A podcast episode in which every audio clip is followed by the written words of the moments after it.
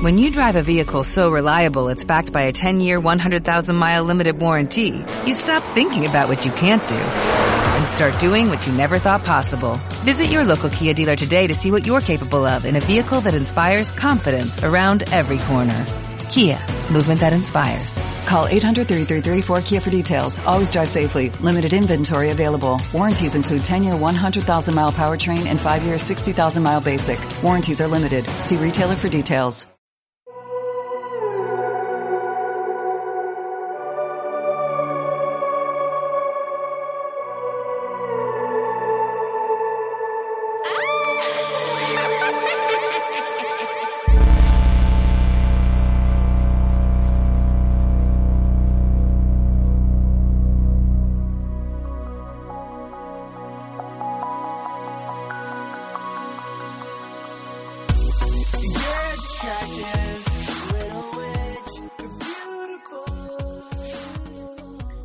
Que bueno, estamos en un nuevo programa de viñetas y galletas, el primero de la segunda temporada, que ya hemos... Primero del año. El primero del año porque cumplimos además un año. Empezó verdad. en enero, así que hemos cumplido el año y al fin estamos... Al fin estamos aquí. Llevamos un tiempo de parón porque yo no he podido No dar a más. pa' más.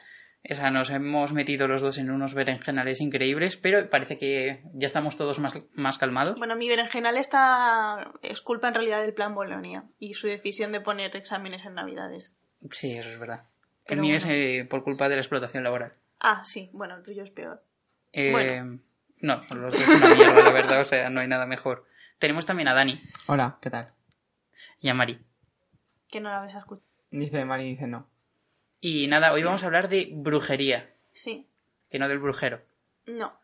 Eso ya para otro. Puede que- bueno, puede que a lo sí mejor también, sí, ¿no? son, A lo mejor temas, son temas un poco...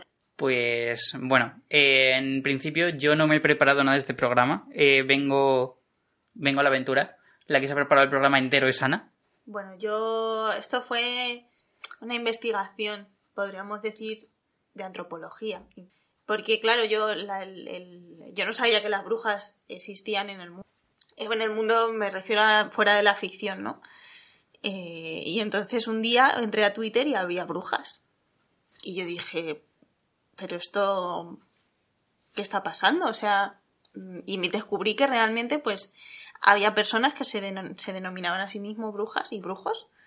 De, y que es, es una religión, de hecho, está en España se considera una religión oficial ahora mismo, la Wicca. Y entonces eso me llevó a investigar más allá, porque luego empecé a, a escuchar cosas como, por ejemplo, la brujería vegana ya, y eso ya, joder, dije, esto es demasiado bueno para que yo no sepa qué, qué está pasando. ¿no? Y empecé a investigar, empecé a investigar y, y aquí estamos. He aprendido muchas cosas por el camino. Has aprendido muchas cosas sobre brujería. Sí, Lo primero de todo es qué es la brujería. O sea, ¿en A qué ver. marco nos estamos moviendo? No, no es hacer magia. Tú sabes que siempre que empiezas un artículo científico sobre algo, lo primero que te dices, la definición sobre esto es muy problemática, porque cada autor dice una cosa, pues esto es un poco igual. Pero básicamente la brujería está dentro de eh, lo que se considera paganismo, que eh, el paganismo, bueno, básicamente, oficialmente son aquellas eh, religiones que están fuera de las tres principales. O sea, como que generalmente lo asociamos a que tiene que mm, hacer culto a la, a la naturaleza o tienen que ser politeístas y generalmente lo son, pero no tienen por qué. Por ejemplo, la religión esta del espagueti volador, supongo que también es paganismo porque está fuera de... Si no es cristianismo ni, Claro, o sea, ni las definiciones son un poco complicadas. Y bueno, dentro del paganismo hay muchas ramas de creencias y la brujería es una de ellas. Vale, o sea, primer marco en el que nos tenemos que mover, paganismo. Primero paganismo. Vale, y vale. dentro de la brujería, que se consideraría algo así como la creencia en que la naturaleza eh, tiene unas energías, el, el universo funciona con unas energías y que a través de ciertos rituales, que es como llamamos, es lo que llamamos magia, eh, esas podemos eh, manejar de alguna manera esas energías. Eso es lo que sería la brujería. Y entonces dentro de la brujería, que tiene también muchas ramas, eh, está la Wicca, que es el tema por, o sea, la religión por la que eh, la brujería se ha vuelto, es que no sé si decir popular, se ha hecho popular. porque Hombre, sí. popular tampoco es. A ver, sea, está dentro de la cultura popular, yo creo que sí que la podríamos considerar Claro, o sea, digamos que, bueno, culturalmente la brujería ha vuelto a tomar cierta relevancia por la popularización de la Wicca, que es una religión que eh, se fundó como... Eso, es 50 exactamente lo que quiero llegar. ¿Cómo, cómo surge esto? Pero es que no me acuerdo el nombre del pavo, que si lo buscas en en un momento te va a salir. Pero básicamente es una religión creada por eh, un matrimonio, dos personas, que eh, crearon una religión eh, que buscaba un poco... O sea, en realidad la Wicca no es reconstruccionista, porque no busca ser fiel con eh, magia que se hacía eh, antes de la llegada del cristianismo o eso, Gerald Gardner se llamaba este pavo. O sea, no es reconstruccionista porque no busca hacer ritos que fuesen iguales a la magia de antes del cristianismo, lo que sea. Es una eh, religión que se ha montado, que tiene base eh, sobre todo en, en festividades y algunas creencias celtas, porque este pavo era británico. Y mm, creo que era británico, o sea, estoy así un poco, estoy bastante segura de que era británico, pero a lo mejor, yo qué sé, era irlandés, yo qué sé. Pobres irlandeses.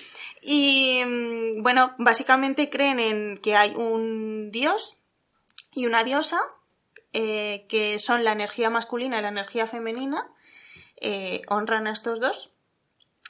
Y también se basa en que hay una serie de festividades, seis mayores y, se- y los, la celebración de esas, de esas eh, festividades, que algunas son, como por ejemplo Yule, que es lo que sería Navidad, que acaba de ser Yule, si sois paganos, feliz Yule, supongo.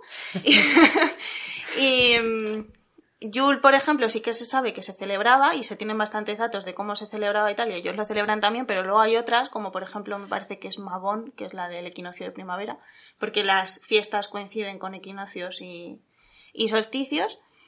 Y esa no es, esa es inventada completamente. O sea, le faltaba una fiesta ahí y dijeron, pues ponemos una fiesta. Entonces esa fiesta es wicana y no existe, no existía en... O, o se cree que algo, una festividad tenía que hacer, pero no hay información y se inventaron esa... O sea, que es una parte de brujería mm, tradicional, por así decirlo, pero otra parte es completamente contemporánea. O sea, es paganismo mezclado con todas las cosas que te quieres inventar actuales. Sí, básicamente. Y luego, dentro de la Wicca, o sea, ya hemos dicho que el paganismo tiene muchas ramas, que la brujería podría ser una de ellas, depende de cómo lo clasifiques. Y dentro de la brujería, que tiene muchas ramas, está la Wicca, pues dentro de la Wicca, a su vez, hay millones de ramas. Y... O sea, vale, esto nace como una especie de secta. Claro, o sea, hay ciertos... No quiero decir yo que la Wicca sea eh, una secta, Venida religión. pero lo parece. Vale. ¿vale? O sea, mm, hay ciertas ramas dentro de la Wicca, que no son todas, de hecho son las en las que ni siquiera puedes decir, claro, eh, esta gente se reúne en covens, que en español es eh, aquelarres, que queda muy... O sea, tú puedes practicar solo, depende de la rama, porque hay ramas que no, pero se podría practicar brujería en solitario, tipo tú en tu casa, pero si no, te tienes que unir a una aquelarre, que es un grupo de brujas, claro. Entonces hay ciertas ramas en las que tienes que pertenecer obligatoriamente a un aquelarre, ese aquelarre eh, te tiene que formar y tú ni siquiera puedes decir que estás en el aquelarre. Todo lo que pasa en el aquelarre, sí. no puedes decir las prácticas que hacéis, no puedes decir nada. O sea, es... Una secta. Vale, o sea, Vale. es...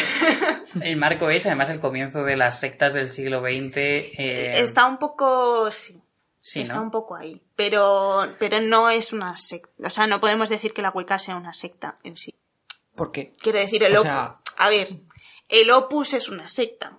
Claro. Pero no todos los cristianos mm, están en una secta. Ya podemos ponernos ahí a dar pinceladas y a lo mejor llegamos a la conclusión que sí, ¿no? Pero en el. Desde un punto de vista muy ateo, pero así un poco. Sí, Me sí, estás sí. entendiendo, ¿no? Te estoy entendiendo, te estoy claro, entendiendo. en el sentido estricto de no podemos decir que es una secta. Vale. Bueno, mm, supongo que podemos decir que no es una secta sobre todo porque no obtiene beneficio de esta fe. Claro, a ver, el tema es que No hay un papado, por ejemplo, No. o una iglesia detrás que, No. que se esté aprovechando de la gente sacándole los cuartos. Claro, o sea, mucha gente que practica la brujería en general, incluso el paganismo, te dicen, bueno, es que mi religión es... No te lo dicen, porque no te lo dicen, pero hay un puntito de mi religión mola más que la tuya. O sea, no te lo van a decir. Bueno, el puntito de mi religión mola más que la tuya están todos los creyentes, porque si no, no serían creyentes, ¿sabes? O sea... Pero se basan mucho en que, pues eso, que tú puedes hacer un poco lo que te dé la gana. Y es verdad, hay otra rama dentro de la brujería y dentro de la Wicca, que es el eclecticismo, que es que básicamente tú puedes hacer lo que te dé la gana. O sea, tú coges las prácticas que te hacen gracia de cualquier rama y te montas tú tu magia ahí todo chula. Entonces realmente no, claro, como no hay una institución, eh, cada uno hace lo que le da la gana y no pasa nada. O sea, pero no solo es que no haya una institución en el sentido que te controle, sino que simplemente es. se amolda tu fe a lo que te dé la gana. Exactamente. Y entonces supongo que de ahí vienen las variaciones. Claro, o sea, creo que uno de los puntos por los que esta religión, volvemos al tema de popular, se ha popularizado así un poco también eh, entre gente joven y tal, es que mm, puedes decir que tienes una religión, pero mm, sin tener ningún tipo, o sea, no, no existen unas normas, unas prácticas comunes, eh, un nada, puedes hacer lo que te dé la gana, te amoldas tú tu fe a ti. Vale, vale. Bueno, parece que en principio es fácil de entender hasta que vamos a meternos ya en lo, en lo profundo, en lo hondo, en lo complicado. ¿Qué Sí. variaciones tiene? Pues a Infinitas. ver, infinitas, infinitas. ¿Pero cómo funciona? A ver, es que no funciona de ninguna manera, Gullón. O sea, es- ese es el mensaje que yo quiero traer hoy. No funciona. Es un caos. O sea, hemos estado hablando antes, por ejemplo, de que la Wicca tiene, se basa en que hay un dios y una diosa. Bueno, pues hay ramas dentro de la Wicca en el que no. O sea, por ejemplo, está la Wicca diánica que solamente se, eh, se, eh, se hace culto a la diosa que se considera una religión feminista a sí misma. De hecho, está fundada, fue fundada por feministas radicales. Claro, a mí esto me parece muy chungo, porque lo que hacen es como una especie de culto mágico a las energías femeninas Ah, entiendo. del universo, ¿no? Porque para ellas todas las diosas que han existido a lo largo de la historia, independientemente de la cultura, porque eso es otra cosa, que el tema cultural no es una barrera. O sea, tú a lo mejor puedes creer en dioses nórdicos y celtas al mismo tiempo. ¿Y cuál es el problema? Ninguno, eclecticismo. O sea que esto es muy American Gods, Wicked and the Divine. Sí. Sí, sí, sí. es total. completamente de Wicked, ¿eh? O sea, completamente. Entonces, eh, no sé qué te estaba diciendo, porque es que tengo tantas ideas en la cabeza ahora mismo. Estabas hablando de las energías femeninas del Ah, claro. Me parece muy chungo porque es como, tú sabes que las TERF lo que hacen es eh, biolo- biologizar el género, ¿no? Que una mujer es mujer por, por... Pero es que esto ya es hacer una esencia mística del género. Es como... Como que hay unas energías femeninas, las energías femeninas existen y fluyen y, todo, todo tiene energías femeninas y energías masculinas y el género viene del cosmos, viene del caos. ¿Esto es transversal a la transexualidad o no? Eh, Pues es que no sé muy bien cuál es. Claro, yo supongo que tendrán que existir problemas realmente entre las creencias más conservadoras, por así decirlo, dentro de la Wicca y el tema de la gente trans. Pero la verdad es que no he visto nada. O sea, no te sé decir, no, no sé cuál es la opinión mayoritaria sobre. Pero ahora llegamos al punto interesante. Vale, vale. Dentro de todas las variaciones que tiene la Wicca, que va desde Wicca kemetista, que creen en dioses egipcios, que en realidad no es Wicca exactamente, pero se llama Wicca. Eh, la Wicca diánica, millones de movidas, hay mi favorita, que es la Wicca trinitaria. Cristiana. Sí. Son wiccanos y son cristianos al mismo tiempo. Pero eso no es contrario a la cristiandad por la crítica al paganismo. Totalmente. Ah, vale, vale. ¿Eso es un problema? No. Bien, me gusta, me gusta, Claro. me gusta. O sea, es, es- está dentro de esta religión como no existe un nada realmente, no hay normativas de nada, pues es que puedes hacer lo que quieras. Esto me recuerda a estas iglesias que les han quitado el poder de dar iglesia y siguen funcionando igualmente. Sí. Y en Vallecas creo una que, que por ser el cura muy rojo le quitaron el- la potestad de que pudiese dar misa en esa iglesia, pero aún así la gente Gracias. va igual. Claro, entonces mm, eh, esta gente, los de la Wicca trinitaria, es verdad que los wicanos paganos eh, les, les odian mucho. Porque hay como mucho pique entre cristianos y paganos, normal también. O sea, yo solo entiendo. Y bueno, pues básicamente los, los wicanos, el resto de wicanos les odia, pero que sepáis que hay un tipo de wicca basada en, en que tú haces ritos con Jesús y con ángeles también. Pero, o sea, con, mm, con movidas cristianas. Pero al final esa Wicca trinitaria al final es mm, la típica brujería de abuela. Claro, o sea, ellas también consideran que eh, muchas cosas tradicionales, como lo de San Cucufato, por ejemplo, eh, es brujería. Claro, de- eh, se adapta a lo que es brujería. O O, sea lle- que, o llevar estampitas O eh, que tenga cada uno un poder especial o cosas así, o rezarle a un santo concreto porque te va a ayudar de una manera y cositas así. claro. Entonces podríamos decir que mm, siempre ha habido brujería. O sea, en, en España es muy tradicional la brujería cristiana. Sí, somos muy paganos. Somos muy paganos. Lo que pasa es que nos- no lo consideramos brujería, pero eh, dentro de, lo- de las brujas sí que lo consideran. ¿Cómo te has quedado? Eh, me está recordando mucho a, a la escena esta de los Monty Python de que nadie se espera la Santa Inquisición Española. Pues. Igual. Nadie se espera a la, a la Wicca. Se esperaba A la Wicca. Wicca trinitaria. Bueno, de hecho, el, el tema este de que en- cerca de mi pueblo se sigue haciendo, lo de las ánimas. que Sí, es, las ánimas, sí. esto de que hay un señor, que hay un montón de muertos paseando por el monte Sí, y que si te los encuentras, zaga atrás. Esto. Es que no me acuerdo es que de no, cómo esto se es curioso. llama, tal cual. Esto es curioso porque justo veníamos, se lo venía contando esta, este mito eh, en el metro. Sí, el, el Brujero 3 Es que se basa en esto. Exacto, esto justamente lo Claro. estamos hablando por eso, porque el, el Claro. brujero, o sea, la historia esta de, de los elfos estos que vienen de otra dimensión y toda la movida esta, en realidad es la, sí, la la, historia. cacería salvaje. La ¿de cacería viene? Es que salvaje. no me acuerdo cómo se llama en Galicia, lo siento No, mucho. me ha pasado Santa lo mismo. La Santa Compañía. Gracias, En- la en- Santa Compañía. cerca de mi pueblo, Salamanca, ahí está lo de la moza de las ánimas, que es la misma leyenda. Pero no es exactamente la es la misma, misma, ¿sí? es la misma, sí. Es una, es una señora que sale todas las noches y que, bueno, no sale. No, pero eh, esa no, o sea, la historia de esta señora de Salamanca, Es es, la que en misma. Salamanca lo han escuchado y como un domingo de cada mes sale esta señora con Sí. una campana, Pero es por las ánimas. pues sí, Sí, por por todo, las todo el pueblo para espantar a las ánimas. Claro. Y sí, la Santa Campaña, y luego está el mito este catalán, que es básicamente lo mismo. Sí. Y eso viene del, del mito de la cacería salvaje, que es nórdico, creo. Sí, es un mito nórdico que, que no sé cómo... Noruega, Salamanca. Y en o España sea, tenemos es los dos mitos, tenemos el gallego y el catalán, o sea, eso es como que es transversal a muchísimas Sí, sí. mitologías. Pues eso se considera un paganismo para ellos, claro. Tiene sentido. Pero sí en- entra dentro de los márgenes del paganismo. Y además, si nos vamos a folclore del norte de España, tenemos paganismo a punta Mm. pala. Y además, pues hay restos de cultura de los castros y tal, que bueno, nos San- peleamos si es celta o no es celta, pero El propio San Jordi es una es el paganismo. San Jordi. Sí, sí, sí. Bueno, San Juan, Sí, o sea, que hay más pagano que San Juan. exacto. O sea, San Juan es lo más pagano del mundo. De hecho, eh, muchas, la mayoría de fiestas, todas, todas, Semana Santa, Navidad, San Juan, todas las fiestas cristianas que coinciden con un, con un solsticio, con un equinoccio, eh, es porque llegó la iglesia y antes había fiestas paganas y dijeron, ya no vais a celebrar esto pagano que celebráis, os vamos a cambiar de Dios, la fiesta va a ser muy parecida. Y va a representar más o menos lo mismo. Y ahora, pues en vez de en Thor, pues creéis en Jesús. Sí, bueno, pero esto, esto, según llegó, la, o sea, según sale la iglesia, mira, Cupido era una fiesta que poco Claro, tiene que ver, pero En, cambiaron en el Navidad estaba Yul, eh, nórdico y celta. Bueno, no sé si es nórdico, celta o de ambos. Y eh, los romanos tenían las Saturnalias, creo que. Las Saturnalias, sí.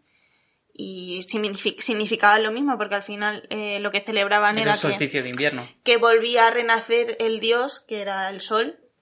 Y nosotros celebramos que nace Dios. Bueno, nosotros, como Que ni- cultura católica. Que, claro. ni, que ni siquiera Dios, ni siquiera Jesús nació claro, en esa época. Celebramos que nace Dios, literalmente. Entonces, la- los, es lo mismo. Halloween también. Sí, Halloween, pero esa ya es incluso más compleja, porque en Eh. sí es una fiesta pagana Sí. y, el propio nosotros llegó porque de Irlanda creo que fue, se fue hasta Estados Unidos la historia y de Jack O'Lantern y toda esta movida y al final no, es- no, no deja de ser una fiesta pagana en mitad de la cristiandad. Bueno, en ese momento pero- ya eran, Sí, sí, te ya eran los protestantes, ¿no? santos, Pero pero... Claro que llegan los, los el catolicismo y te planta ahí todos los santos. Sí, pero se ha quedado como fiesta pagana. Comercialmente igualmente. es mucho peor porque es mucho más aburrido. Pero Sí, pero fíjate que Halloween no se ha quedado con los santos, a pesar de que sí que se cristian, es cristianiza Sí, la bueno, pero es al día siguiente son los santos. Sí, Quiero pero decir, aquí la- sí, sí. la- sí, Aquí. Pero Aquí. te vas a otros sitios y no. pues no lo sé, la verdad. No, No, sé pero si el Día sea de los solo de los Muertos- católicos. el Día de los Hombre, Muertos mexicano que poco tiene que ver con- Sí, con la fiesta sí, muy- cristiana. Muy, pagano también. Es totalmente no, y además pagano. los protestantes no tendrán Día de los Santos. O sea, Eh, no tiene, pero la fiesta ya no sé, es protestante. Sí, sí, sí. Así que Pues eso, que al final todas las fiestas que celebramos mm, tienen origen. Es Y totalmente cierto. la, la celebración de estas fiestas eh, es muy importante para ellos. Es como que hacen ritos y movidas. Hombre, yo creo que es uno de los momentos en que, o sea, siempre se ha llamado la fiesta pagana. Eso siempre ha sido. Sí, la canción de Bueno, Mago la de canción de Mago de Oz, sí. He dicho Sí. Mago de Oz. No sé por qué. No, no- no se me ha ocurrido la canción de Mago de Oz, pero sí, totalmente. O sea, es, es la cosa más pagana del mundo, siempre se llama la fiesta pagana, así que lo veo totalmente lícito que, que sea un símbolo dentro del paganismo. Pero generalmente además eh, se celebra haciendo ritos eh, pues eh, mágicos para los que generalmente hombre, puedes utilizar muchas cosas pero dentro de estos ritos dentro de los hechizos se utilizan generalmente sobre todo plantas minerales y velas y lo de las velas es muy curioso porque simbolizan todos los elementos Pero O sea, esto, esto, lo, esto lo recogen de la, de la paganidad cristiana o no? No, esto ya es su movida. Es que Bueno, hay tantos elementos. El tema de las velas en el, también. en el Eh, es que cristianismo es muy es- importante. Porque se supone que el fuego, la, la llama, simboliza el fuego, la cera significa la, eh, simboliza la tierra, eh, la cera eh, que está Derretida. derretida es el agua y el humo es el aire. Entonces es como el simbolismo de... Ah, yo pensé que iba más por, por el mensaje de la vela que es, en la cristiandad significa. que Es que el, que simbolismo que tiene en, en la cristiandad, de la cosa esta de ir a una iglesia, Iglesia. a poner una vela hasta que se derrita, es que es exactamente el mismo que utilizan ellos. Sí. Porque hay hechizos para, yo qué sé, hechizos para- hay hechizos para todo un poco, ¿eh? Eso es lo de ponerle, ponerle una velita a la, a la Virgen. Claro, pero hay hechizos que son eh, hacer una movida y luego dejas una vela encendida hasta que se derrita. Y es exactamente igual que ponerle una velita a una virgen. O a un santo, o, o a lo que se lo pongas tú. O sea que hay muchos mm, elementos que son realmente comunes. Sí, pero sí que tiene, o sea, él es el mismo elemento. Supongo que la cera derritiéndose es la transmutación, que es lo mismo Claro, que supone la cristiandad. Y luego está el tema del tarot y tal, que en España. Vale, ¿cómo entra el tarot? A ver, el tarot yo creo que entra por el tema Wicca, porque es una cosa. O sea, el tarot no es contemporáneo, que hay tarot del siglo XVII, me parece, que es el más antiguo, XVI, una cosa así. Pero, claro, el, el tema es que el tarot dentro del cristianismo mm, tampoco ha estado mal. Un poco, pero Ha sido pagano. pero, Pero- es una pero- de las cosas. Hay mucha gente cristiana que le mola el tarot y tal. Sí, y no ha habido pero- nunca mucho problema con Es que eso. más que tacharse como pagano, se tacha como mundano. Sí. Pero aparte, mm, dentro de este, o sea, el tarot encaja muy bien dentro de este paganismo cristiano porque muchas figuras del tarot son... En plan, Bueno, son, la sacerdotisa, son- claro, son- pero bueno, son figuras cristianas La también. muerte. Hombre, en plan, sí. está el, el apocalipsis, está... La, la brujería, mm, o sea, la brujería, perdón, el paganismo siempre ha tenido sus momentos de auge y sus momentos de caída. Siempre, además, tiene que ver con los movimientos artísticos. Sí. O sea, que siempre ha existido ahí. Y en sus momentos, paganismo podía ser la idolatración de antiguas mitologías, Hmm. como se tachó con, con las figuras de Saturno, o puede ser cualquier otra movida. Es verdad que siempre ha fluctuado en medida de, de la época histórica eh, el- la cercanía al paganismo que ha tenido la cristiandad y en momentos en los que era mundano, normal y corriente, hace paganismo. Y el paganismo iba con creencias absurdas de vírgenes o de tarot. Sí, sí, sí. Pues eh, los métodos de adivinación también para la mayoría. Claro, es que, o sea, estoy hablando siempre para la mayoría de creyentes de brujería, porque como cada uno hace un poco lo que le da la gana, pues tampoco puedo hablar de todos, ¿no? Pero los métodos de adivinación en general están también bastante extendidos entre pues la gente que cree en la brujería y tal. Que puede ser el tarot, es muy, es muy común, pero también el tema de los pozos de café, eh, A ver, etcétera, yo pa- para quien no lo sepa estuve un, un corto periodo de tiempo eh, corriendo en la casa del libro, Sí, en pero la muy corto, muy corto, eh, de ocultismo. de ocultismo. Entonces a mí una vez me preguntaron, que esto lo sabe muy bien Ana y Dani, se acercó una chica y además de que le vendí 20 vein- vendí 20.000 tarots y no tengo ni idea de nada, se me acercó una chica y me preguntó de qué color era su aura. Entonces mi pregunta es, ¿cómo entra eh, el sintoísmo, el, budo- el, bu- el budismo, el...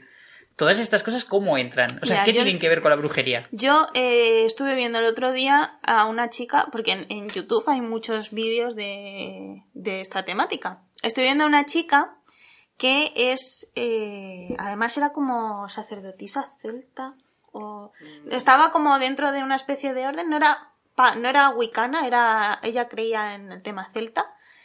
Y mm, como que la habían iniciado y todo, estaba con un grupo de personas que serán druidas, supongo, porque el tema celta es el druidismo. Y mm, ella en su altar eh, no se tiraba tarot, se tiraba runas, que eso sí que es... no sé si las runas son nórdicas y los celtas no tenían runas, es que no, no lo sé. Pero me pega más.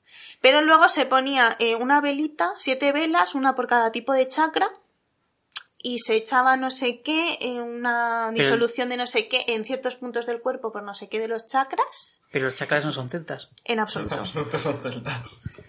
O sea, esto tiene- Nada. eh, Claro, volvemos o sea, al sintoísmo y budismo. Volvemos, y volvemos a eso, que el tema de, de- de religión asiática Sí, sí, esto es- pagana está también muy eh, introducido dentro de que se mezcla con elementos celtas, elementos O sea, nórdicos. esto es, volvemos a, es transversal totalmente, da Totalmente. igual la cultura que sea. Si tú crees en ello, tira para adelante. O sea, si a ti te mola de lo de los chakras, que no te eche para atrás que tú creas en algo celta. El dios Pan, pues, tiene chakras también. ¿Qué importa? Y luego también es muy común el tema de que se crea la reencarnación. Pero bueno, Reencarnación, en, o sea, ¿en qué forma? ¿En una forma más hindú? ¿En una forma más...? claro, es que los celtas también, según tengo entendido, ¿eh? que yo tampoco creían en la reencarnación.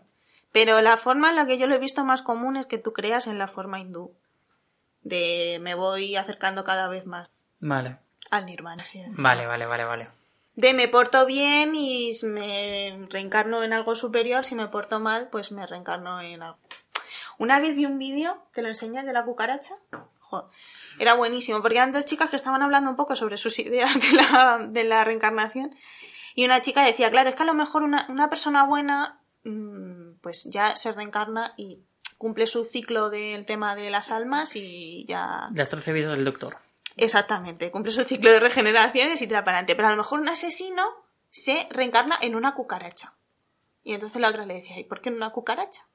Y entonces ella decía, porque es que las cucarachas, claro, tú tienes que hacer cosas buenas para poder, eh, para poder eh, reencarnarte en algo mejor. Y una cucaracha a ver cómo hace cosas buenas. Y yo, joder, es verdad. O sea, una cucaracha, para hacer méritos para ser buena, ¿qué tiene que hacer una cucaracha para ser buena? Hostia, es una buena pregunta. Claro. Pero que tiene que hacer una cucaracha para ser mala, también me pregunto Pues yo. estar, que estés Aparecer. tú en la manga pasando tus vacaciones y aparezca una cucaracha así, te asuste. Perdona que te Eso diga, es portarse perdona mal. que te diga, ahí el mal eres tú por odiar a las cucarachas. La cucaracha no ha hecho Cucaracha- nada, está Mira, yo he visto paseando. unas cucarachas en la mancha, el- uy, en la mancha, En la mancha. en la manga así, que Pues- vuelan. Pues te jode porque No ellas sé si están tan, una cucaracha, tan tranquilas pero- que no te hacen nada. Bueno, pues eso, que ya entramos en valorar qué es el bien y qué es el mal dentro de la escala de valores de una cucaracha. Es, es tema de la, es muy complicado el tema de, de la reencarnación, de verdad. O sea, sí, parece complicado el tema de la reencarnación. No entiendo por qué meterse en estos embolados.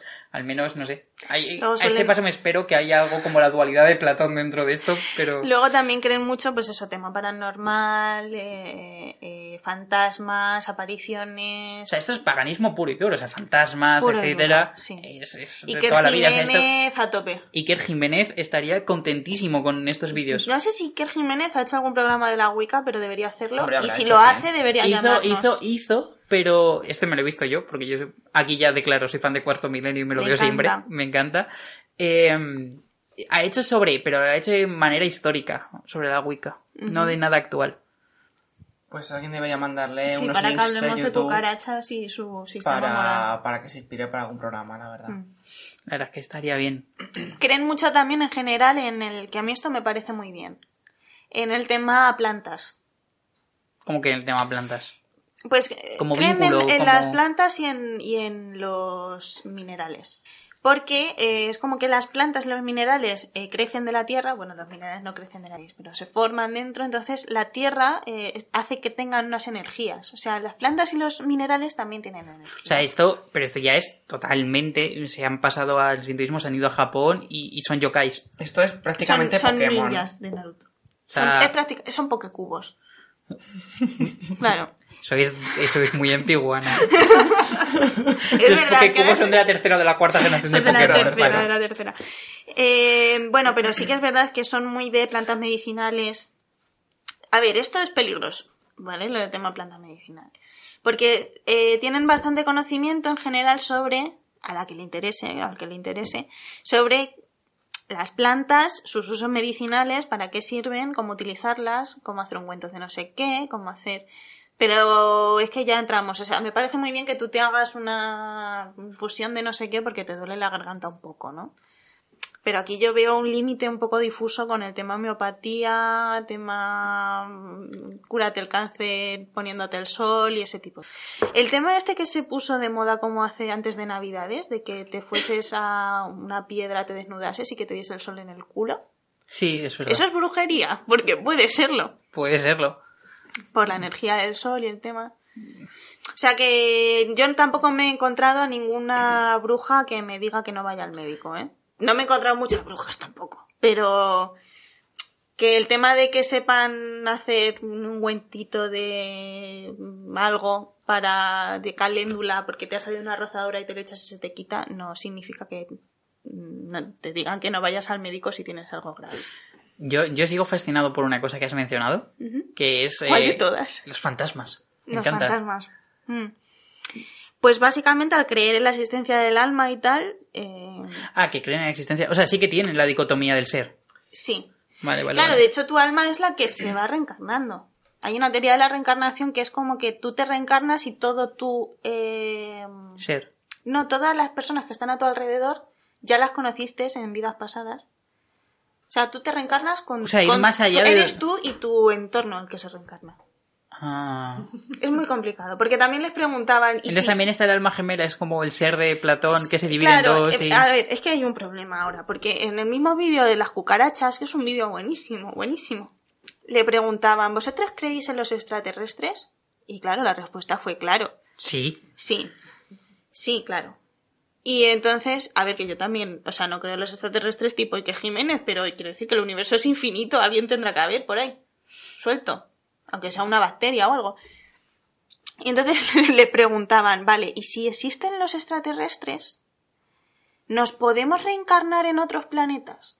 ¿Y eso significa que todo nuestro entorno también es extraterrestre? Buah, esto es muy Boruto. Es que es muy... Me ha gustado este silencio, me ha gustado. es muy Boruto, esto Claro. es muy Boruto. Es, eh, de verdad que el tema de la reencarnación es complejísimo. Y como nadie mm, sabe nada, porque ¿qué vas a saber de la reencarnación, no? Pues te puedes inventar la chorrada que te venga en gana y que cuele. A ver. Sí, en Boruto se pueden reencarnar aliens en personas humanas. Yo creo que sí. Si lo dice Boruto, Yo confío. Lo que diga Boruto. Lo que diga Masashi Kishimoto. Va a misa. lo que digan. Hay otro tema que en algún vídeo que yo he visto contigo me he acercado que es que existen algunos, algunos coles de brujería. Sí, Pracoles de brujería. Es- Sí. Escuelas, escuelas. Sí. O sea, no tipo Hogwarts, será bastante más cutre, pero existe Academias, más gente... bien. Claro, hay una rama, porque hemos estado hablando aquí un poco de que hay mucha gente que hace lo que le da la gana, pero yo realmente respeto a gente que se... A ver, respeto. Se esfuerza en crear una fe.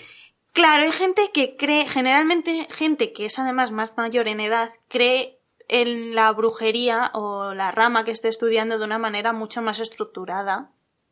Entonces hay gente que da clases, que da cursos, eh, da formación y hay cursos que van por años. Es Claro, esto- primero de brujos, Es segundo que esto de también es muy, esto es muy Naruto, que también hay niveles de poder en la brujería en Sí. algunos Hostia, ¿en serio? Depende de la rama, porque es que hay ramas que tienen jerarquía y ramas que no. Ah. Joder. Entonces- Yo quiero ser un genin. Pero hay. Exactamente, hay genins, hay, tú puedes estudiar brujería, hay cursos y tal. El tema de esto es que por un lado me parece más lógico creer en una religión de manera estructurada. Pero por otro lado, hay un montón de gente sacándole pasta a otras personas, dándoles cursos de brujo en España. Ahora mismo está pasando. Y eso me parece pues muy regular. Pero bueno, eso ya... Pues me parece increíble, no tenía ni idea de nada de esto. Sí, sí, hay cursos. Y además son cursos como que hay primero, segundo, sí, hay tercero, es, Y luego cuando con sus materias, sus Cuando te asignaturas. gradúas te, te hacen sacerdotiso o sacerdote, perdón. Sí, Y, sacerdotiso, si eres pequeñito. sacerdotiso. Sí. Y, y ya está, eres has alcanzado el máximo nivel de brujería. Luego también hay temas eh, que a ellos les parece muy... El tema de... para la Wicca, esto lo recupera mucho la Wicca, el tema de la meditación eh, también tiene como mucha importancia. Porque se supone que a través de la meditación tú conectas con movidas eh, del universo... Pero, me- o sea, tengo una duda. Solo una. Por ahora, una en la cabeza. Sí. Por ejemplo, la Ouija se inventó en realidad para ligar. O sea, eh, Me es No sabía esta historia, pero me interesa. Ah, no, no lo sabías. No. Bueno, pues en realidad la Ouija fue un invento que hicieron porque, como estaba muy mal el contacto físico, mientras tú juegas a la Ouija estás obligado a hacer el contacto físico para mover la mano. Pues era una forma que tenían eh, hace muchísimos años de poder mantener ese contacto con, con este tipo de cosas, ¿no? Con el era una dedito, excusa, ¿no? Claro, era una excusa para te mantener contacto el con la chavala. Qué Vale, monos vale. eran los nobles victorianos. Entonces, claro, o sea, e- el paganismo siempre ha tenido una excusa de, de romper joder, la... Se siguen haciendo hoy ritos sexuales dentro de Ah. la brujería, ¿eh? Eso me lo estaba no, imaginando. No en todos. O sea, no- tenemos- No, en todas las ramas y tal, pero eh, dentro de la Wicca en concreto. Tenemos de mediados de, de siglo las cosas como Manson, como todas estas cosas que surgen con este paganismo, con estas sectas que empiezan a surgir y yo me estaba preguntando en plan, ¿cómo encaja? ¿Dónde está el eh, follisque? que- que- Estaba do- ¿Dónde está eh, la picardía? A ver, la picardía está desde que una de las fiestas estas que tienen, de que hemos dicho, son cuatro mayores y cuatro menores, te he mentido. Eh, ¿O dos mayores? y- No, cuatro, cuatro. Sí, sí, son cuatro. Estoy bastante El nombre, son el número de Dios, supongo. Sí. Dos y dos me parecen muy Eh, no, son cuatro, son cuatro. Eh, una de ellas, que es la de la primavera, que ahora mismo no me estoy acordando cómo se llama, la verdad, que es eh, la de la primavera. El, el, el equinoccio y ya está. equinoccio es del follisque. Ah, O sea, en esa, Por la cada- vida. Claro, cada, digamos que cada festividad que ellos celebran tiene una especie de energía determinada que Y sirve para un tipo de cosas. Entonces, dentro de la, de la primavera, pues, eh, pues eso, eh, el tema que te quema. ya veo por dónde van los Claro, se celebra un poco la fertilidad y tal. eh, que al final, bueno, el tema del palo de mayo y estas cosas. ¿Tú sabes lo que es el palo de mayo? ¿No? Pues salen todas las películas medievales, que es un palo y que tienen unas cintas, es un palo muy alto, tiene unas cintas y la gente del pueblo baila y las enrolla alrededor. Ah, sí, vale, vale, vale. Pues eso es de la fiesta de la primavera que hacen, que es que no me sé el nombre, es que los nombres son un poco complicados. Os- ¿Ostara? ¿Puede ser que se llame Ostara? Puede ser, pero no estoy segura, ¿eh? Yo no tengo ni Pues idea de esa es un nombres. poco la fiesta de la fertilidad y tal y cual. Dentro del círculo de la Wicca, es como que el dios y la diosa van haciendo ciertas cosas en cada festividad. Y en esa festividad en concreto va de que eh, tienen relaciones sexuales y la diosa se queda embarazada, creo recordar que era así. Pero la Wicca se basa en una dualidad de género se en, llama- en Sí. su poder. Se llama Ostara. Ostara. Ostara. Sea, Fíjate, ya me la sé, ¿eh? Fíjate a qué nivel, estoy ya a nivel 3 de brujo. que entonces eh, ellos creen en una existencia, en una mitología, Sí, en una, du- Dual. en una dualidad de género. o sea, hay una dicotomía normal y corriente. Sí, hay energías masculinas, energías femeninas y básicamente de, pues son, sí, son dicotómicas, son contrarias y el universo funciona así. Eso dentro de la Wicca, Wicca, Wicca. La Wicca Porque luego la. Wicca diánica te dicen que muy bien las energías masculinas, pero que les dan igual. Ah, vale, vale. O sea que ya va. Pero están, ¿no? poco. No es que no crean en ellas, es que... sea, Están, pero dicen que como ya hemos, a lo largo de la historia ya le hemos hecho mucho caso a las energías masculinas, pues hay que darle un poco de igual. culto a las otras también. Claro, O sea, y, y entonces hay que compensarlo, ¿no? hay que compensarlo. Entiendo. Pero luego también hay, hay gente eh, que a lo mejor cree, es que me estoy tocando el ANC porque me estaba acordando que hay que metistas. O sea, hay gente que cree en dioses, en dioses eh, egipcios, pero tal cual. de Bueno, de encaja bastante bien en, en esta realidad. en Gente, plan- cre- gente que crea en dioses romanos no me encontró ninguno. Y fíjate que todos con que los para que te- creer en dioses romanos crees en dioses griegos. Bueno, o dioses griegos, me da igual. Pero fíjate que yo, todos los que he visto son españoles y ninguno cree en dioses romanos. Todos creen en griegos, en celtas, en O nórdicos. sea, ¿quién quiere, quién, Pero quiere- quién quiere a Júpiter nadie. teniendo a Zeus? Pues es que nadie cree en Zeus tampoco. Bueno, que lo sabrá, porque lo sabrá, pero yo no me he Seguro encontrado que sí. ninguno. Y Sobre seguro- todo celtas. Sobre todo celtas. Celtas y nórdicos. Es lo que más se lleva. lo re- lo dentro lo de fuera de la Wicca, dentro, dentro de ser politeísta, fuera de la Wicca, claro, porque los de la Wicca solo creen en, En dios y diosa. el- creen que todos los dioses y todas las diosas son representaciones del dios y la diosa. ¿Y cuánto está tardando Paulo Colón en escribir sobre esto? ¿A que sí? O sea, es un mierda. Luego le suele gustar mucho Harry Potter también, pero eso no sé si tiene relación. No, no lo sé. Bueno, sí, en, en meterse con las personas trans como Rowling. o sea, Puede, puede puede ser. A lo mejor la ha sacado ya de ahí. Quién sabe. No sé si hay cosas wiccanas en Harry Potter, la verdad. No sé. En Sabrina No. sí, eso lo tenemos que comentar. En Sabrina sí. En Harry Potter. En no. Embrujadas, muchísimo. Ah, si, Porque si os gusta otra- Embrujadas, yo voy a decir aquí una cosa que poco tiene que ver, que el remake de Embrujadas a mí me está encantando. No, no lo he visto, o sea, no sabía ni que se había estrenado ya. está... Sí, yo sí que ya sabía va que por la existía. segunda temporada ya, ¿eh? O sea, sabía que existía, pero no sabía que se había estrenado todavía. En la CW, Pues sí. en eh, una de las, de las cosas muy importantes también eh, que existen dentro de la Wicca es que cada persona tiene su libro de las sombras, que es lo que aparece en, En Embrujadas. en Embrujadas, que es un librito en el que tú te vas apuntando todas tus cosas mágicas, todas las cosas de tus prácticas, es como un diario, por así decirlo, de ser brujo, y te apuntas ahí tus movidas. Y de ahí viene el libro de las sombras de, de Embrujadas. Que tenían uno familiar, no tenían uno cada una, pero... Sí, porque era una que la familiar de tres Claro. o no sé qué movida. Claro, porque en. Sabrina también tiene un libro de las sombras, pero en plan para todas las clases, es como Claro. comunitario. Pues eso viene de ahí. Pues, pues muy chulo, muy interesante.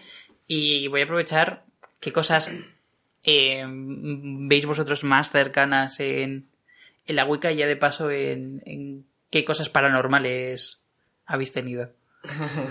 Bueno, yo he escuchado eh, a alguna bruja dejar caer que las parálisis del sueño eh, son en realidad conexiones un poco con otra dimensión o, o algo así. O sea, son como una experiencia mística. Yo he tenido tres parálisis del sueño a lo largo de mi vida y no me ha parecido nada místico, la verdad. Pero eso es, es todo el contacto místico que he tenido. En, en- Si en- tenéis parálisis del sueño, niños, que dan mucho miedo. Bueno, a mí dos no me dieron miedo, pero una sí. Eh, concentraos en mover la cabeza. O sea, como... Concéntrate mucho en mover la cabeza y te despiertas.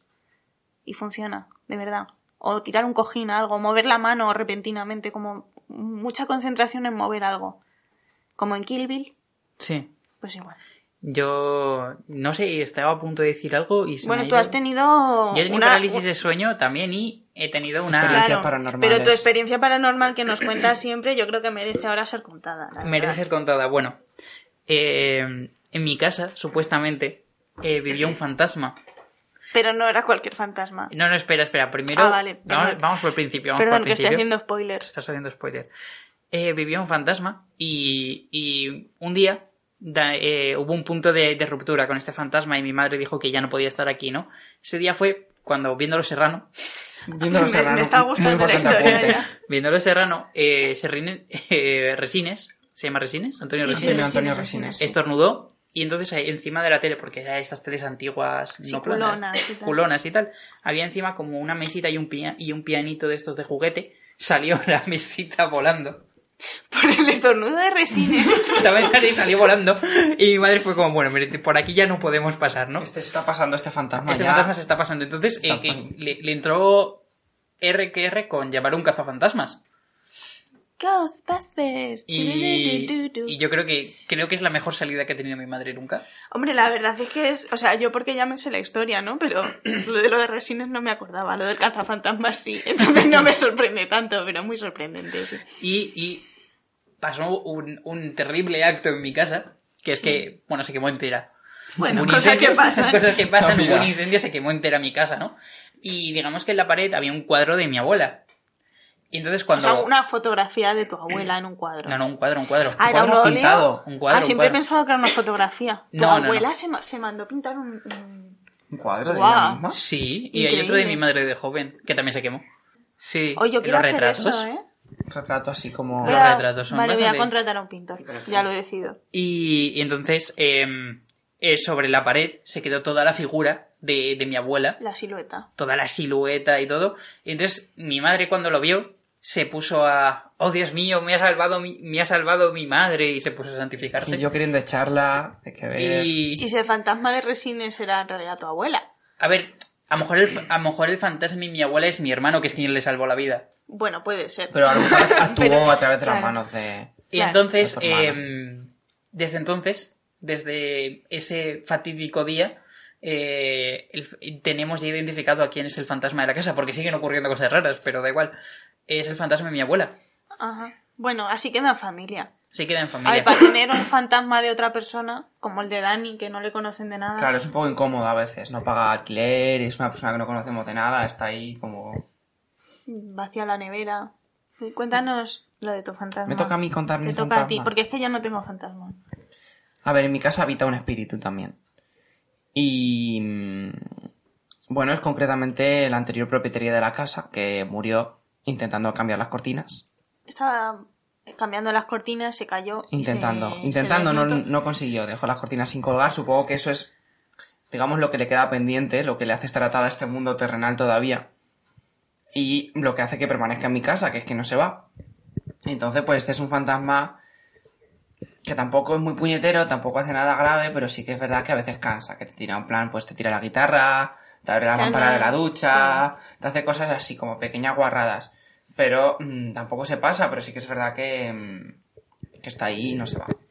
¿Y, por qué no hacéis como mi madre y llamáis a un cazafantasmas? Mm, Porque tampoco molesta tanto, o sea, un poco tampoco no sabéis. Ya le habéis cogido cariño, ¿no? Ya está en la casa, pues... Está ahí, pues ¿qué se le va a hacer? A O lo sea, mejor está porque no le gustan las cortinas.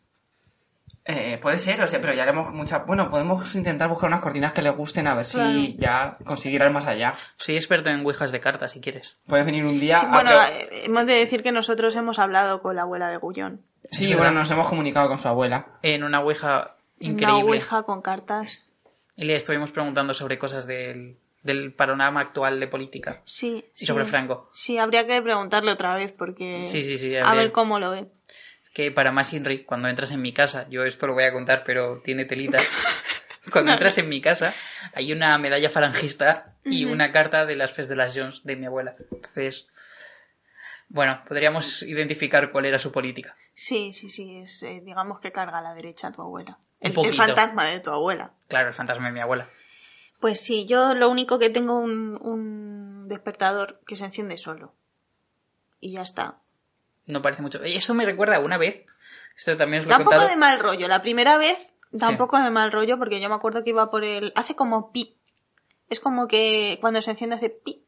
Entonces iba yo andando por el salón, o sea, por el pasillo, y escuché pi. Y me di la vuelta y me di cuenta de que estaba encendido y no había nadie en la habitación.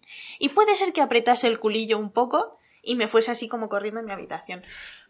Andando Porque rápido, el- corriendo tampoco. Todo el mundo sabe que si te metes bajo la manta no hay fantasmas. No pasa nada. Ah, vale, vale. O Claro. sea, eso, lo- eso es contemplativo. Da un poco de mal rollo la primera vez. Luego ya cuando te acostumbras dices, pues bueno, pues el fantasma este quiere saber la hora y ya está. Pues como yo cuando le digo hola fantasma a la abuela cuando entro en Claro. casa, o sea, no... Claro. Bueno, tú y yo vivimos una experiencia paranormal muy chunga en, en San Sebastián. Contad, contad. Ah, sí, lo del armario. ese el armario- Sí. Sí, Daba- ahí tienes un relato del Daba, armario. daba muchísimo mal rollo, era, era, mm, fuimos a, San Sebastián de viaje, como un fin de semana, Sí, y alquilamos un, una- un apartamento. un apartamento que estaba en el centro y era muy antiguo, de estos tipo siglo X. Entonces había un armario en la habitación de madera, oscuro. Claro, entonces el- cuando tú pasabas cerca del armario, las, Pero- las puertas del armario empezaban a batirse. Pom, pom, pom, pom, pom, pom.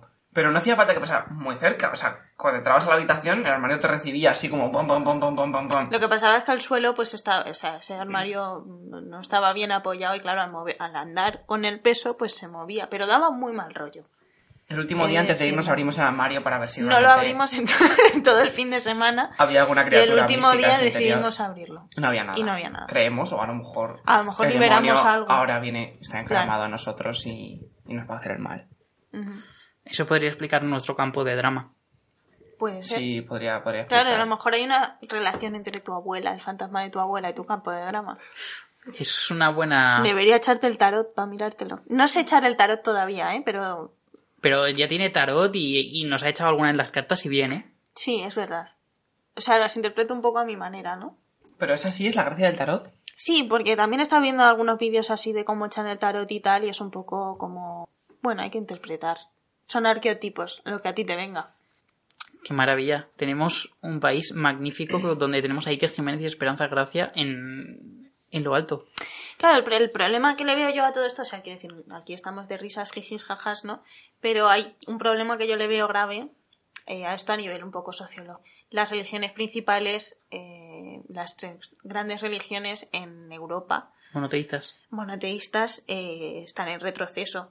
En un retroceso además bastante claro y bastante heavy. Pero eh, este tipo de religiones no se ajustan a, a, a, pues lo que está pasando con las religiones. O sea, no está pasando con todas las religiones, está pasando solo con las religiones monoteístas.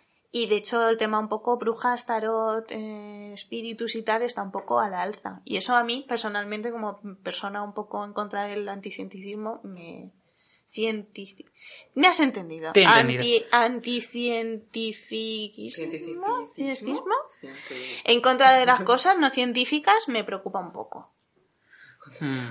A ver, es entendible, pero yo creo que cosas como Cuarto Milenio, Iker Jiménez, los fantasmas, eh, incluso nos vamos a, a Japón, los yokais y todas estas cosas, Sí. yo creo que siempre van a estar ahí ese misticismo. Al fin y al cabo, el, el romanticismo ha existido y las leyendas de Becker siguen siendo obras que todo el mundo lee, el Sturmundran existe. eh, Claro, yo pero... creo que estas leyendas, este, paganismo en forma de leyenda va a estar siempre. Claro, pero una cosa es mitología y otra religión. O sea, Pero Claro. que están bastante unidas. sí, pero sí, no pero son lo hay, mismo. hay, una, hay un tema entre eh, me gusta el brujero y soy el brujero. ¿Sabes? Es un límite, es un límite que yo creo que no deberíamos Hombre, cruzar no creo que nadie crea que, que tien- tiene las mutaciones del brujero y se crea Henry Cavill, ¿sabes? Bueno, no creo que nadie se vea a Henry Cavill porque entonces estaría muy venido arriba. O sea, Claro, o sea, sí. para O creerte sea, es un dios en la tierra. Para ser, creerte Henry Cavill tienes que tener muchísima autoestima. Sí, sí, sí, no también. creo es, que no verdad. tenga tanta. es verdad. Pero sí que me preocupa un poco que, que sí que es muy gracioso y tal, pero que pues eso, que haya gente dando cursos de brujo, eh, sacándole pasta a Vamos a otras. ver, el otro día me enteré que el Spider-Man de la Plaza Mayor hizo una TED Talk. ¿What? Spiderman. No sé qué, se- qué- no entiendo el contexto en el que estás introduciendo esto, pero ya me interesa. ¿Es brujo? No, no es brujo. Me refiero a que cualquier persona puede sacar dinero de contar algo. Ah, vale, vale. Pensaba que ibas a decir que cualquier persona puede ser Spiderman y yo así, el Spiderverso. O sea, No, no, no, o sea, me estaba refiriendo a que cualquiera puede dar lección de algo que ha aprendido, eh, de una experiencia, un conocimiento que ha aprendido a lo largo de su vida. ¿Sobre qué era la TED? No tengo ni idea, pero supongo que sobre su vida. Pues la veré. La veré, pero me- sí que es lo que me viene a preocupar es un poco esto. Y también me preocupa un poco el tema de, yo que sé, que no, que no ha pasado y no lo he visto. Pero de que haya un brujo que diga, "Ah, pues me voy a curar mi, mi cáncer de pulmón con unas plantas de Pero- no sé qué, que ya sé que no La tiene por qué pasar. la homeopatía va a seguir ahí. Y es Sí, una es de verdad, las, es verdad, pero bueno, es- creo que, importantes. creo que esto es un movimiento, el tema de la brujería al auge, es un movimiento que también está relacionado, pues eso, con una reacción a la modernidad que engloba también un poco, pues el tema homeopatía, el tema terraplanismo, que no es que sean lo mismo, pero creo que esta es una de las corrientes de la reacción. Sí, o sea, esta cree, esta Es una vuelta atrás. Sí, pero a bueno, o unos sea, siempre, saberes siempre han existido estos... Eh... Buah, no me sale la palabra. reaccionarios, No. ¿no? Eh... Conspiranoicos. Que, Conspiranoicos. que, eh, que terraplanismo, la NASA nos está Hmm. mintiendo. Eh... Sí, pero al final es una vuelta, pues eso, a un... La mayoría de brujos es un poco una vuelta a un estado... Lo que quieren es una vuelta a un estado anterior en el que el ser humano estaba como en equilibrio con la naturaleza. El tema de la naturaleza, que eso es- a mí me parece muy positivo, es muy importante para ellos. Sí, El sí, tema- sí, se, Claro, al final, sí se focaliza bien. claro, se basa en el culto a, a la naturaleza y tal, ¿no? Hmm. Que de ahí viene la, luego Oye, el tema de la brujería vegana y tal. A mí, O sea, la mayoría de estos son celtas, pero en plan, ¿son druidas de Avalon y cosas así? ¿O Eh, Son... creen en la vuelta del rey Arturo? Pues no ¿Alguno lo... habrá? ¿Algún ecléctico de Al- la Rey Arturo ahora mismo? Alguno ya? habrá. Yo no, no se lo he preguntado. Yo ¿Alguno, diría alguno que se ha metido en el lago a llegar a Avalon y se ha suicidado? Es- Yo quiero saber eso. Es que seguro que hay alguno. O sea, yo te alguna- diría que no, pero porque yo en la- las celtas que conozco en realidad son de Sevilla, o sea... Claro. Claro, es que aquí en España ahora mismo lo que tenemos es que tú a lo mejor eres catalana y crees en todos, eres de Sevilla y eres celta, eres druida, eres de Cáceres y le rezas a Kenatón. Bueno, no, porque era... Bueno, tú ya me has entendido. Sí, ah. Kenatón no... Bueno, eran dioses. Le Sí. puedes rezar si quieres. Sí, Arra, se le- o- habrá que preguntarle si le pueden rezar a los, a los faraones. Arra, vamos Arra. a decir. Entonces es un poco complicado, claro, porque de- menos de nuestra mitología tenemos de todo. Pero si aquí Claro. tenemos las megas, tenemos un montón de cosas súper interesantes. Supongo que habrá brujos gallegos, no me he encontrado ninguno. O vascos. O gente que crea en dioses griegos, dioses Brujos romanos, que son- los nuestros, coño. Yo, yo creo que si crees en dioses griegos, crees que Zeus se ha follado a alguien y ya está. O sea, es que tampoco hay mucho más. Bueno, pero yo qué sé. es que- Es que les rezan para cosas, eh, hablan con los dioses. Hablan con ellos, o sea, en plan... o- pero en plan como que como el que habla con como estamos hablando podrían hacer un podcast con ellos o sea Exacto. es una comunicación muy muy directa Estoy flipando. yo también Eh, no sé si me queda algo que preguntaros. Yo creo que más o menos todo me ha quedado claro. quieres que nos explique Dani qué son exactamente las parálisis del sueño Eh, sí, ah, y eso es verdad. Yo antes quería comentar una cosa de las parálisis del Ah, sueño. sí. Y es que antiguamente se creía que eran sucubus y incubus. Claro, pero son los que venían a follarte, los otros Claro, ya o sea- no, los malos no. Esos yo he tenido otros. tres una de un señor que estaba encima de mí que no me dejaba Mira, bueno, respirar ahí tenemos al... sí ese era su cubo y me decía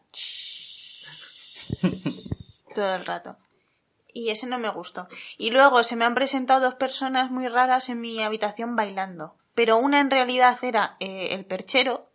O sea, que cuando me desperté me di cuenta de que donde estaba esa persona en realidad estaba mi perchero. Y otra era la bata que la había dejado colgada en la, el tirador del armario. Entonces hacía así como una forma también. Y esa, Los, esa los hermanos Eran, para para. eran Joaquín Phoenix. era Joaquín Phoenix.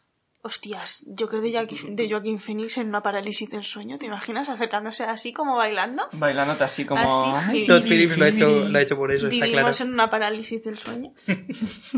Bueno, explícanos, Dani, qué son ¿No las parálisis del contar tú sueño. tus parálisis del sueño antes? Para Ah, un poco eh, bueno, yo he tenido dos parálisis del sueño. eh, en las dos básicamente estaba inmóvil y veía a alguien quieto. Y ya está, no veía más. Y me ponía muy nervioso, muy, muy, muy nervioso. Lo paso muy mal. Se pasa mal. Se pasa mal. Yo también he tenido parálisis del sueño, pero la verdad es que son muy, mucho más aburridas porque yo duermo con los ojos cerrados. Entonces lo único Sí, que... bueno, Con sí, los es, ojos es una cerrados. costumbre que Entonces tenemos. lo que me pasa es que yo eh, pues de pronto estoy despierto, pero tengo los ojos cerrados y no los puedo abrir y no me puedo mover. Y escucho a la gente ahí a mi alrededor y tal, pero supongo que estaré soñando algo, pero no lo veo porque tengo los ojos cerrados. Y luego también alguna vez pues un susurro, una cosa. Le susurraban Dani. Que eso da mal rollo. Sí, sí, teníamos un colega que también veía a la Virgen cuando se paralizaba. Este chico, de hecho, eh, lo de, él cuando era pequeño, porque cuando eres pequeño es más común tener parálisis del sueño, este chico tenía una burrada de parálisis del sueño, o sea, incontables. Y le daban mucho miedo las vírgenes, las vírgenes marías, no las personas que no han mantenido relaciones sexuales con penetración. Y eh, se le aparecía Uh, la discutible. Virgen. Bueno, muy discutible, pero digamos Claro, lo que dice la RAE, más o menos. Claro, entonces, mm, ¿qué pasa con las parálisis del sueño? En realidad una parálisis del sueño mm, es una especie de estado intermedio entre el sueño y la vigilia. Porque cuando estamos dormidos, Vigilia es una vecina mía, sí, la vigilia. la Vigilia. La Eh. La Virgi. En- Cuando estamos dormidos, para que nuestro cuerpo no replique los sueños que tenemos y nos pongamos a hacer cosas raras o peguemos o cosas así, eh, perdemos el tono muscular y nos quedamos paralizados. Cuando estamos durmiendo no nos podemos mover o nos podemos mover muy poquito. Y si nos movemos, si nos movemos mucho cuando estamos durmiendo es que tenemos algún problema con el tono muscular. Y entonces, mm, cuando nuestro cuerpo está un poco entre despertarse y dormirse, pues todavía no has recuperado tu tono muscular, así que no te puedes dormir, pero ya ves lo que tienes alrededor. Y a veces puede pasar, en- como por ejemplo en vuestros casos, que lo que tú estás soñando se plasme en el entorno que estás viendo. Eso significa que han estado viendo señores bailar. Claro, han, estaba han estado soñando ahí con el Joker de Joaquin Phoenix, ahí bajando las escaleritas, así como... Y...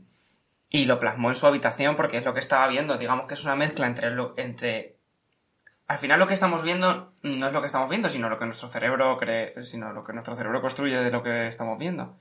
Y en las parálisis de sueño simplemente es que se mezcla lo que nuestro cerebro está creando con lo que estamos viendo en realidad. O sea que no es nada místico en realidad. Lo siento. No pasa nada, lo entendemos. Y, y no sé. Estaba pensando que, que el señor que se inventó la Wicca, hemos dicho que se llamaba Gerald Garner. Como el brujero, Gerald. Geralt es verdad. O sea, aquí hay... Yo creo que aquí veo muchos paralelismos. A ver, a lo mejor el señor era de Rivia. Daniel, vas a, vas a incendiar mi casa. Es que está jugando con las velas. Menos como mal que no se estáis acaba de apagar la escuchando, cámara. no lo estáis viendo. Y vamos a tener otro problema con otro fantasma. pues nada, ¿qué nos queda por decir? A ver, yo un poco... mm, Yo es que Haced ya lo hablo que queráis, mucho que hoy. sois los dueños de ese podcast, pero mm, creo que al menos tenéis que mencionar un cómic, porque la parte de viñetas Es está un verdad. poco coja Hemos, en este, hemos- en hemos- este hemos- podcast. hemos mencionado, hemos mencionado que existe Naruto. Yo creo que eso ya Es muy verdad, hemos, vale. hablado- hemos pronunciado la palabra Wicked, Y Sabrina. pero Sabrina hemos hablado de la Sí, serie, no a ver, para cómic. el tema dioses, Wicked and the Divine. Que es un poco... Yo creo que sí, es lo más- de todos los... American todos los Gods y. Wicked and the Divine. Yo creo que son los dos conceptos. Sabrina. Sabrina de Kelly Thompson, quizá. eh, Y- La serie. Se, se ha quedado sin memoria me, me he dado cuenta yo. Embrujadas. Embrujadas. Qué buenas embrujadas. Eh, la de esta que no me leí nunca, que nos dijiste para un club de lectura que nos la leyésemos. Las mujeres de... Salem. Salem. Es verdad. Bueno, yo creo que. No vamos a mencionar cómics sin ton ni son. Yo creo que hoy el- empezamos el primer programa no hablando de cómics, Sí. hablando de lo que nos sale un poco de ahí. De sociedad. de sociedad. Estamos hablando del Joker indirectamente. Me he quemado porque he tocado eso y va. Pues me he no toques, enfadado. si está quemado, no toques. Y, y nada, chicos, no queméis vuestras casas ni creéis que una- una- un fantasma de tu abuela os ha salvado la vida. O No. creedlos y sus eclécticos. Sí, bueno, y sobre brujería, pues... Que a verse el brujero. A ver, ser brujero, sí. A ver, qué esos tal brujeros. El Cabil. Pues ya he visto la escena de la bañera. Hay más, es que se baña mucho. ¿Se baña Es muy más? limpio, muy oh, limpio. me gusta esta serie. Sí, creo que se baña. Es que yo voy por el 3, ¿eh? Porque no te creas que me estoy enterando de nada. Entonces Ay, me queda algo- un poco atrancada. Mira, vamos a hablar antes de que se acabe el Venga, podcast de esto.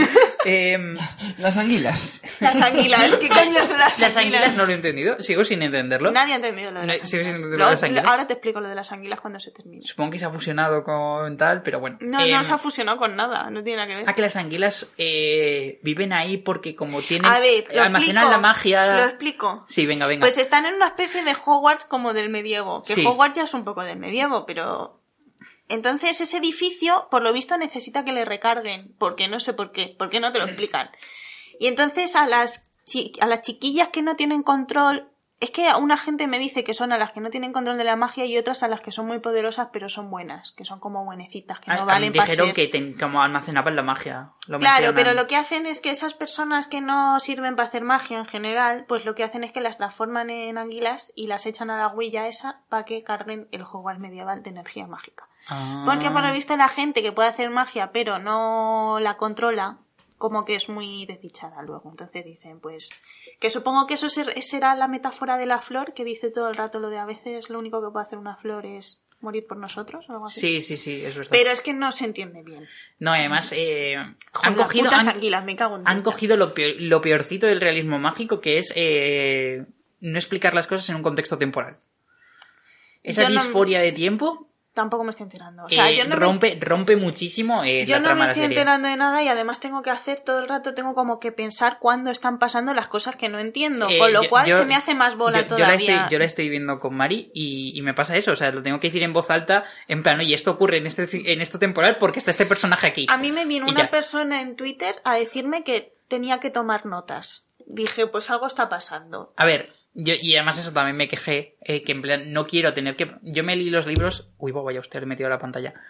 Eh, yo hace- le puse que me leí los libros hace mucho tiempo y tal, pero no me acuerdo de todo. y lo peor es que la mayoría de cosas que ocurren no ocurren en los libros. O sea, ocurren a lo mejor en, un- en el videojuego y todas estas cosas. Entonces, yo me pierdo 100% con lo que está ocurriendo. Pues imagínate yo que no sé absolutamente nada. O sea, tiene que ser imposible. Y es que me queja eso, que no quiero tener que pasarme un juego de casi 100 horas que es el Witcher 3 para poder enterarme de la trama de la serie. Bueno, pero de lo que sí que sabemos es de lo que va la cacería salvaje. Sí, sí, eso, eso lo entendemos por mitos, ¿sabes? Claro. Pues nada, a ver si paso del tercero, porque estoy ahí engan- enganchada en el tercero. Y no... Nosotros en el cuarto. Hemos visto el cuarto ya, ¿no? Sí. Me han dicho que el cuarto ya se empiezan a entender cosas. El, cua- el cuarto explica más, sí. Vale, me alegro. El Pero tercero... A ver, yo el vuelve, a ver- tercero... vuelve, vuelve a tener vuelve a tener eh, otra vez se pasa la linealidad de- Vale, la vale. linealidad del tiempo por donde quiere. Vale. Yo entendí en el tercero, dije, cuando salían los del cuadro, que eran niños pequeños, dije, eh, Y la escena final del- eh, que aquí no, el tiempo aquí Sí, no es lineal, exacto, cuidado. exacto, Y ahí es exacto. cuando me di cuenta, y luego ya En lo- pensé en el cuadro dije, de los chicos. En el cuadro. Ahí dije, Yo también me di cuenta. cuidado que, que me estoy dando cuenta. En el cuarto ya es muy obvio porque salen los personajes que, que en el capítulo 1 ves morir. Bueno, es que el pavo este, claro, si es que yo también estaba hecha un lío porque el pavo del primer... Es que yo me he visto los episodios del 1 al 3 dos veces porque no me estoy enterando. Y en la, eh, a la segunda vez que lo vi dije, coño, si el malo del primero luego está vivo. Sí. Pero bueno, es que sigue vivo, pero no sabía yo qué pasaba de... Claro, eh, tiene un poco... No, no entiendo por qué han cogido eso del realismo mágico, se podían haber tragado. Yo tampoco. Pues ya está. Pues ya estaría. Eh, muchas gracias por está. escucharos el primer programa. Eh, ha Feliz durado año. una horita y poco solo. Sí, está bien. Está bien, buen, buena, buen tiempo. Buen tiempo. Y nada, que feliz año. eh, espero que hayáis pasado unas felices fiestas y que sigáis con nosotros este segunda temporada de Viñetas y Galletas. Sí. Y que si queréis celebramos alguna festividad pagana en algún momento. No sé cuál es la siguiente. O sea, ahora de primavera tiene que ser. Ya la te has pasado el- Pues la siguiente el- es la del follisque, qué suerte. Pues es verdad. Fíjate. Pues nada, feliz regalo de Reyes, chicos. Chao. Adiós.